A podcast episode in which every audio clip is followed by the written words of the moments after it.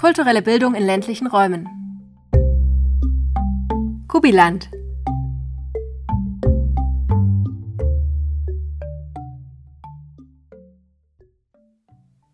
Kulturelle Bildung.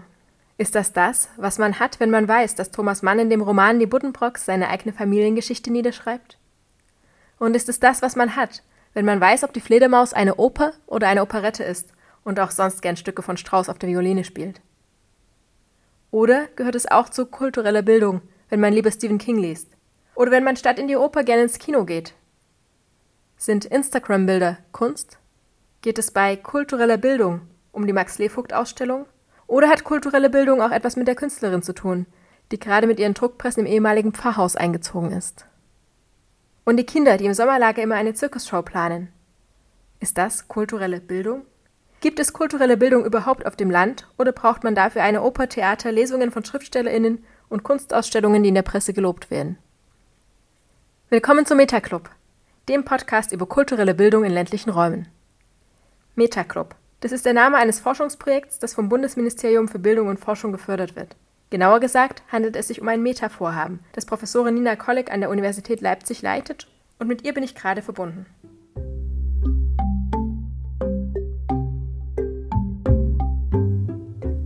Frau Kolleg, was ist eigentlich ein Meta-Vorhaben? Ein Meta-Vorhaben, wie wir es an der Universität Leipzig durchführen, basiert auf einem ganz neuen Konzept des Bundesministeriums für Bildung und Forschung.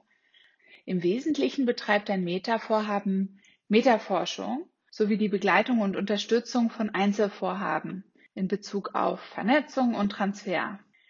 In unserem Meta-Vorhaben geht es um kulturelle Bildung in ländlichen Räumen. Und zu dem Thema gibt es eine BMBF-Förderrichtlinie, in der über 20 Verbund- und Einzelprojekte zum Thema kulturelle Bildung in ländlichen Räumen gefördert werden.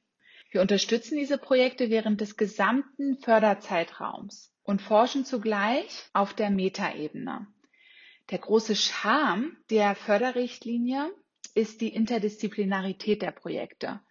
Die Wissenschaftlerinnen und Wissenschaftler vertreten ganz unterschiedliche Disziplinen und greifen auf unterschiedliche Verfahren, Methoden und Theorien zurück. Der Austausch zwischen den Disziplinen, das ist es, was die Forschung, aber auch die Praxis weiterbringt. Und das ist unglaublich inspirierend, hier als Meta-Vorhaben diese Projekte zu begleiten. Zugleich besteht das Meta-Vorhaben ja nicht allein aus mir, der Projektleiterin.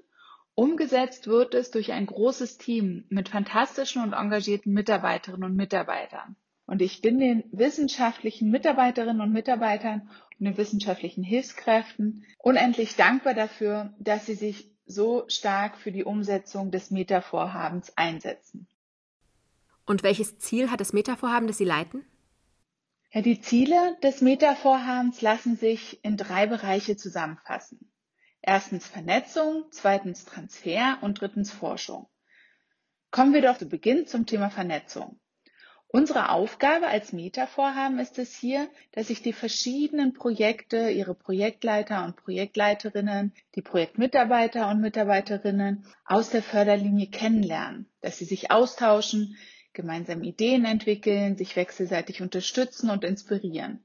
Und zwar über Methoden, wissenschaftliche Herangehensweisen, über Projektergebnisse und den Transfer und die Einbindung der Praxis. Ganz konkret organisieren wir im Meta-Vorhaben gemeinsame Arbeitsformate.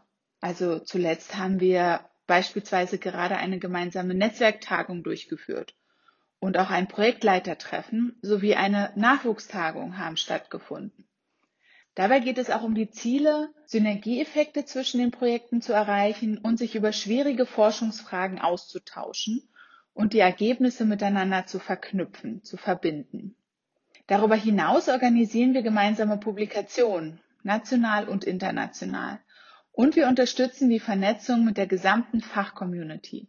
Zudem haben wir einen Beirat aus renommierten Expertinnen und Experten im Feld der kulturellen Bildung in ländlichen Räumen zusammengesetzt und wir führen Beiratssitzungen durch. Der Beirat unterstützt die Projekte der Förderrichtlinie unter anderem durch fachliche Expertise, durch Erfahrungen und Kontakte.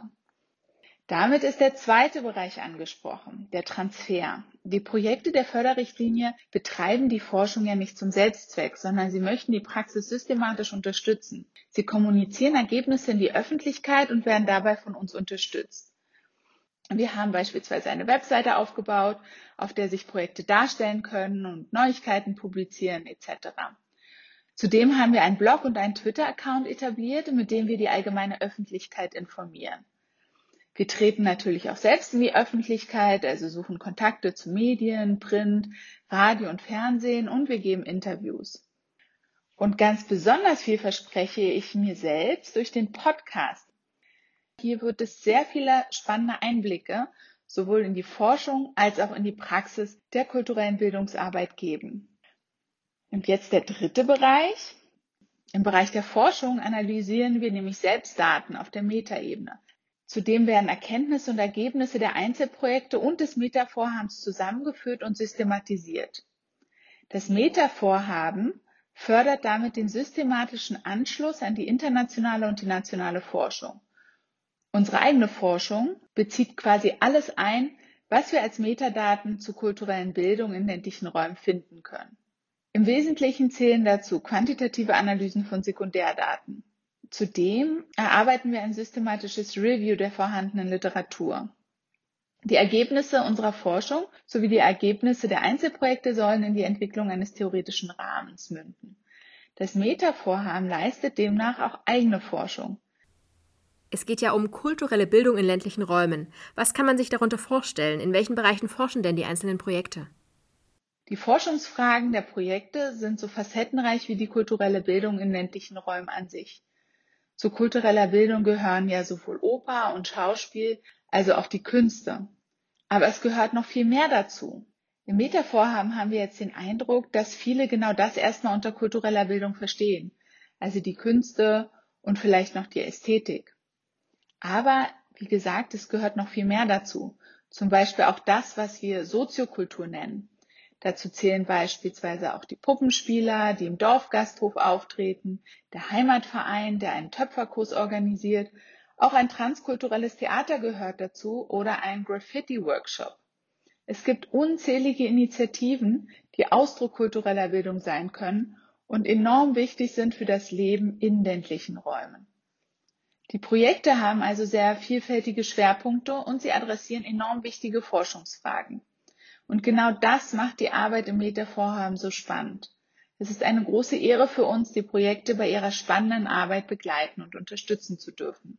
In Forschungsprojekten stehen nicht nur Kinder und Jugendliche im Fokus, verschiedene Projekte interessieren sich dafür, wie sich kulturelle Bildung auf den Heimatbezug oder die Verwurzelung von Menschen an ihrem Herkunftsort auswirkt.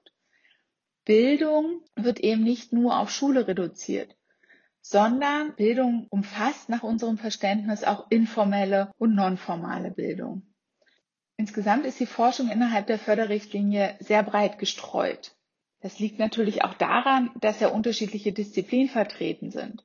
Das liegt aber auch daran, dass wir bisher noch sehr wenig über kulturelle Bildung in ländlichen Räumen wissen. Und genau dazu möchte das Meta-Vorhaben, aber soll auch die Förderrichtlinie kulturelle Bildung in ländlichen Räumen beitragen. Und was macht ländliche Räume besonders spannend für die Forschung? Das ist ein extrem spannender Bereich, der hochrelevant ist für unsere Gesellschaft.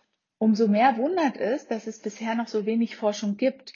In Bezug auf kulturelle Bildung sind ländliche Räume bisher kaum erforscht.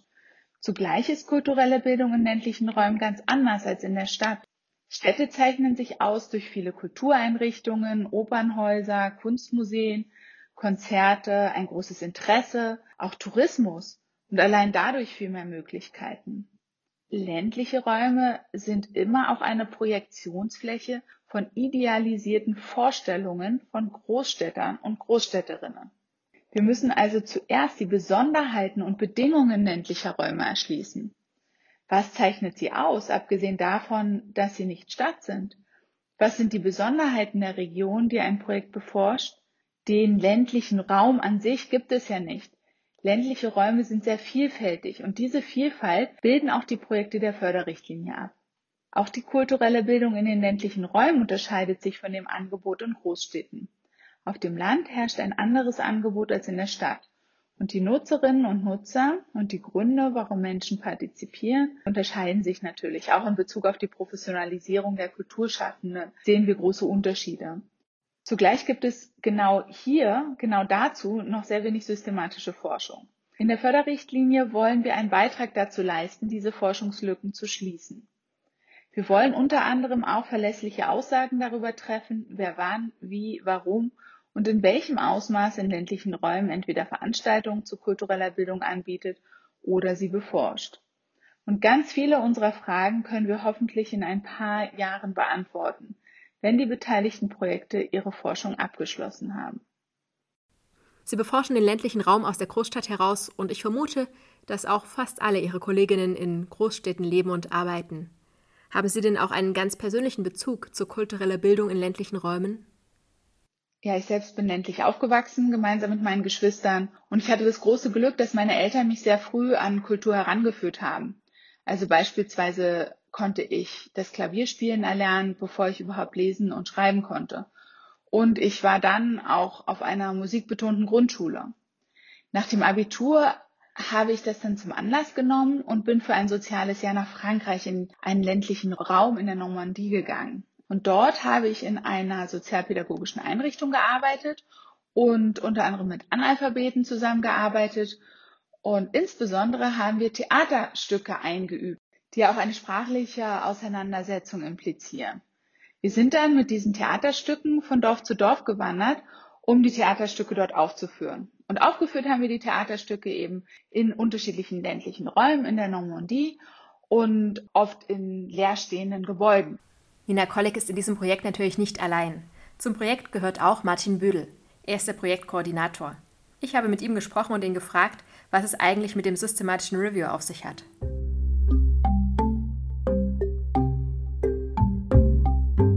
Herr Büdel, was sind Ihre Aufgaben als Projektkoordinator? Ja, als Projektkoordinator ist ganz viel Kommunikationsarbeit gefragt. Also ähm, es geht ja insgesamt um die Koordination der Vernetzung innerhalb der Förderrichtlinie, die das Meta-Vorhaben leisten soll. Und es betrifft dann nicht nur die äh, Kommunikation in der Vorbereitung ähm, zur Vernetzungstagung, die wir zuletzt organisiert haben, sondern beispielsweise auch ähm, Projektbesuche, die das Meta-Vorhaben bei den beteiligten Einzel- und Verbundprojekten durchführt. Corona-bedingt mussten wir die dieses Jahr leider per Video durchführen und konnten die Projekte nicht vor Ort besuchen. Darüber hinaus ähm, unterstütze ich dann natürlich auch den Transfer in die Öffentlichkeit und Praxis und ähm, bin auch beteiligt in der Forschung des Metavorhabens. Ähm, einerseits jetzt schwerpunktmäßig äh, in der qualitativen Forschung, ähm, weil ich einen Hintergrund habe als Ethnologe und von daher in dem Bereich meine Expertise liegt. Und da arbeiten wir als Metavorhaben einen systematischen Review, einen Forschungsüberblick zu der Literatur im Forschungsfeld der Förderrichtlinie. Und außerdem wird dann eine größere Aufgabe noch sein, äh, eine Art theoretische Synthese oder einen ja, allgemeinen Rahmen zu erarbeiten, ähm, der so als ähm, Zusammenführung der Ergebnisse der Förderrichtlinie dient.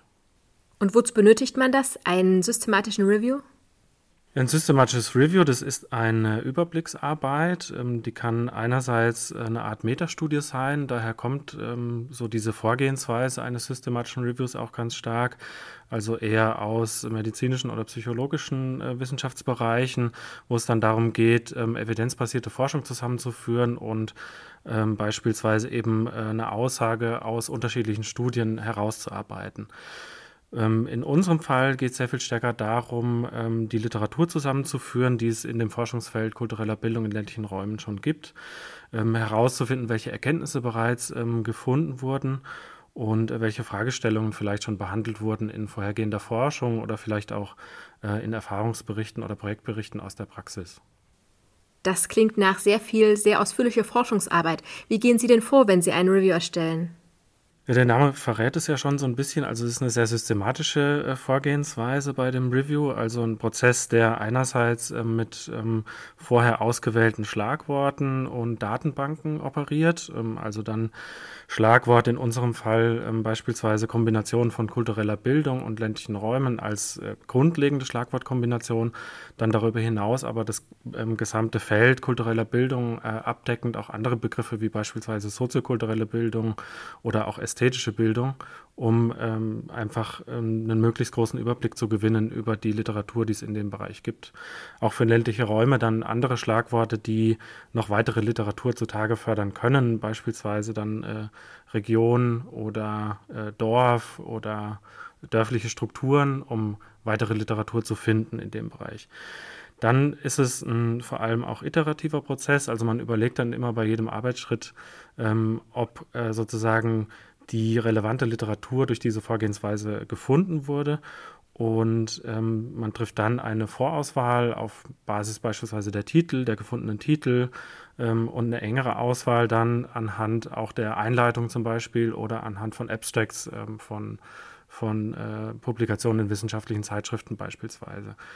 Und ähm, ein weiteres Verfahren, um dann noch ähm, weitere Literatur zu finden, ist das sogenannte Schneeballverfahren, also über zitierte Titel in den, äh, in den Datenbanken gefundenen Titeln auch noch weitere Literatur zu finden. Und diese ganze Literatur, äh, sofern sie relevant ist für die Fragestellung des Reviews, dann zu analysieren und zu systematisieren. Und da geht es für uns vor allem natürlich dann um die Fragestellung, welche Relevanz, welche Chancen und Herausforderungen ähm, kulturelle Bildung in ländlichen Räumen eigentlich mit sich bringt.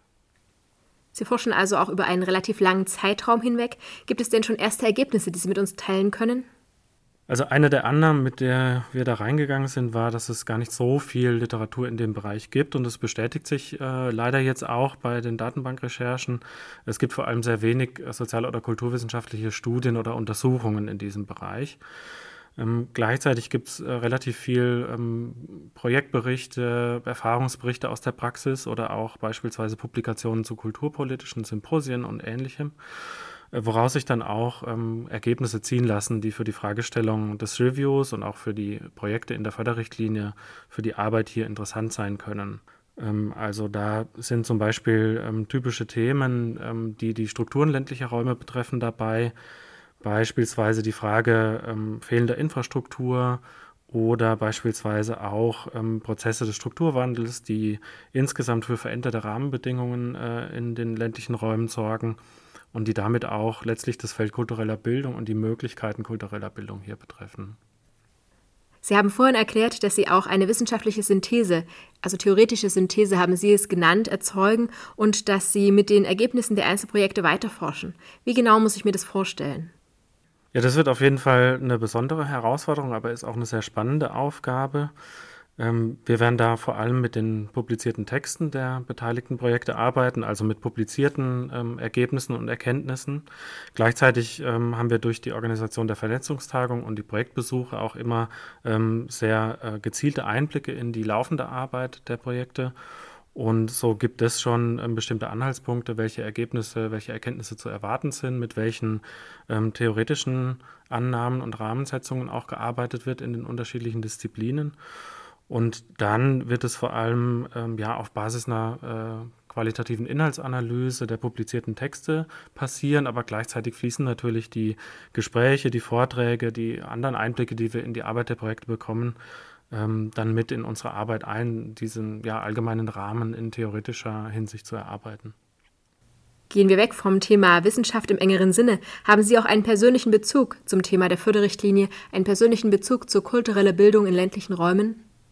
Ich bin ja selbst äh, im peripheren ländlichen Raum aufgewachsen und ähm, von daher kenne ich ähm, viele Probleme oder Fragestellungen, die sich jetzt im Rahmen dieser Forschung stellen, ähm, aus eigener Erfahrung sehr gut.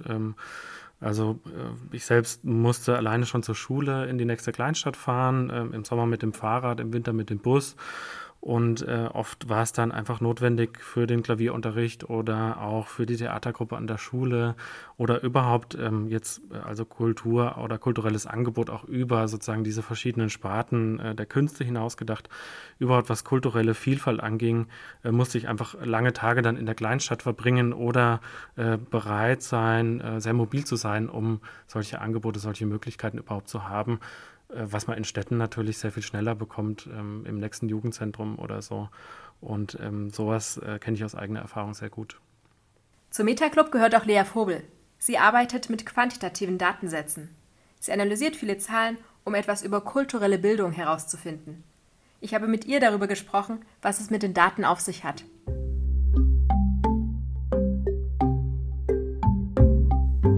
Frau Vogel, was genau ist eigentlich ein quantitativer Datensatz? Ein quantitativer Datensatz ist erstmal eine große Tabelle und die kann je nach Erhebungsmethode ganz unterschiedlich strukturiert sein. Also einmalige Befragungen haben in der Regel in den Spalten die einzelnen Variablen, also die Fragen, die abgefragt wurden, und in den Reihen die einzelnen Menschen oder Observierungen, die eben teilgenommen haben. Und der Schnittpunkt ähm, der Spalten und der Reihen, also die einzelnen Zellen, bilden dann für die jeweilige Person die Antwort auf die jeweilige Frage ab, meistens in Form von einer Zahl. Und kann jeder solche Datensätze benutzen und damit forschen oder sie sich vielleicht auch einfach nur anschauen aus Interesse heraus? Das kommt zunächst einmal darauf an, mit welchen Geldern der Erhebung der Datensätze gezahlt wurde und wie sensibel ähm, die erhobenen Daten sind. Und natürlich ist Datenschutz an der Stelle besonders wichtig, aber in der Regel werden aus öffentlichen Mitteln bezahlte Daten auch öffentlich zugänglich gemacht. Das Statistische Bundesamt verfügt beispielsweise über eine öffentlich zugängliche Datenbank, die sehr, sehr viele Daten zu allen möglichen Gesellschaftsbereichen liefert. Das gleiche gilt auch für alle statistischen Landesämter. Die Daten sind aber in der Regel kumuliert und das Antwortverhalten einzelner Personen kann hier nicht nachverfolgt werden. Sensiblere Datensätze, die dann eben individuell nachverfolgbar sind, sind dann nur für die wissenschaftliche Gemeinschaft ähm, frei zugänglich. Häufig müssen Wissenschaftlerinnen dann aber einen Antrag stellen an die jeweilige Einrichtung, die den Datensatz verwaltet. Und die Leute werden dann erst zugelassen, wenn das rein wissenschaftliche Interesse an der Verwendung der Daten sichergestellt werden kann. Und was versuchen Sie bei der Analyse dieser quantitativen Datensätze herauszufinden? Im Meta-Vorhaben ähm, gucke ich mir erstmal an, welche Daten zu kultureller Bildung bzw. kultureller Bildung in ländlichen Räumen überhaupt erhoben wurden. Dabei achte ich dann erstmal insbesondere darauf, welche Fragestellungen mit der Datenerhebung beantwortet werden sollten, wie kulturelle Bildung verstanden wurde und ob regionale Informationen wie etwa die Gemeindegröße oder die Lage des Landkreises im Datensatz abgebildet sind. In einem zweiten Schritt gucke ich mir dann erst die Daten inhaltlich an und versuche, Muster der Teilhabe an kulturellen Bildungsangeboten zu erkennen. Also wer nimmt überhaupt an welchen Angeboten teil und wie unterscheiden sich diese Teilhabemuster in unterschiedlichen Regionen in Deutschland, aber auch international. Können Sie uns auch etwas aus Ihrer aktuellen Forschung berichten? Haben Sie schon etwas herausgefunden? Da ich mir zunächst die Struktur der verfügbaren Daten angesehen habe, kann ich noch gar nicht so viele inhaltliche Forschungsergebnisse nennen. Ähm, was die Daten jedoch bereits zeigen und andere Studien auch immer wieder bestätigen, ist, dass sozioökonomische Variablen wie eben das Geschlecht, das Haushaltseinkommen, die eigene Bildung, die Bildung der Eltern, die Teilhabe an kultureller Bildung positiv beeinflussen. Kulturelle Bildung ist jedoch sehr vielfältig und kann ganz unterschiedlich abgefragt werden. Es zeigt sich beispielsweise, dass die Teilhabe an Kulturvereinen wie etwa Musik- oder Karnevalsvereinen deutlich weniger durch sozioökonomische Faktoren beeinflusst wird als die Teilnahme an kulturellen Kursen wie etwa ähm, an Musikkursen in Musikschulen. Und jenseits dieser wissenschaftlichen Perspektive, haben Sie denn auch einen eigenen Bezug zu kultureller Bildung in ländlichen Räumen? Also ich bin selber im ländlichen Raum in Niedersachsen aufgewachsen und im Sommer gab es dort manchmal einen Kindermitmachzirkus im nächsten Ort bei dem ich auch einen Sommer lang mitgemacht habe. Und ich kann mich noch erinnern, dass die Lokalpresse am Tag der Aufführung da war und ich ganz stolz meine Tellerjonglage präsentiert habe. Und nicht nur hat die Lokalzeitung ähm, über die Aufführung berichtet, die Berichterstattung fand sogar Platz auf der Titelseite der Ausgabe. Und ich glaube, dass jedes der Kinder, die teilgenommen haben, sich total darüber gefreut hat.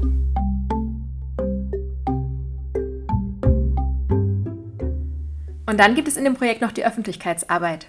Und weil es die gibt, hören Sie heute mich in der ersten Podcast-Folge.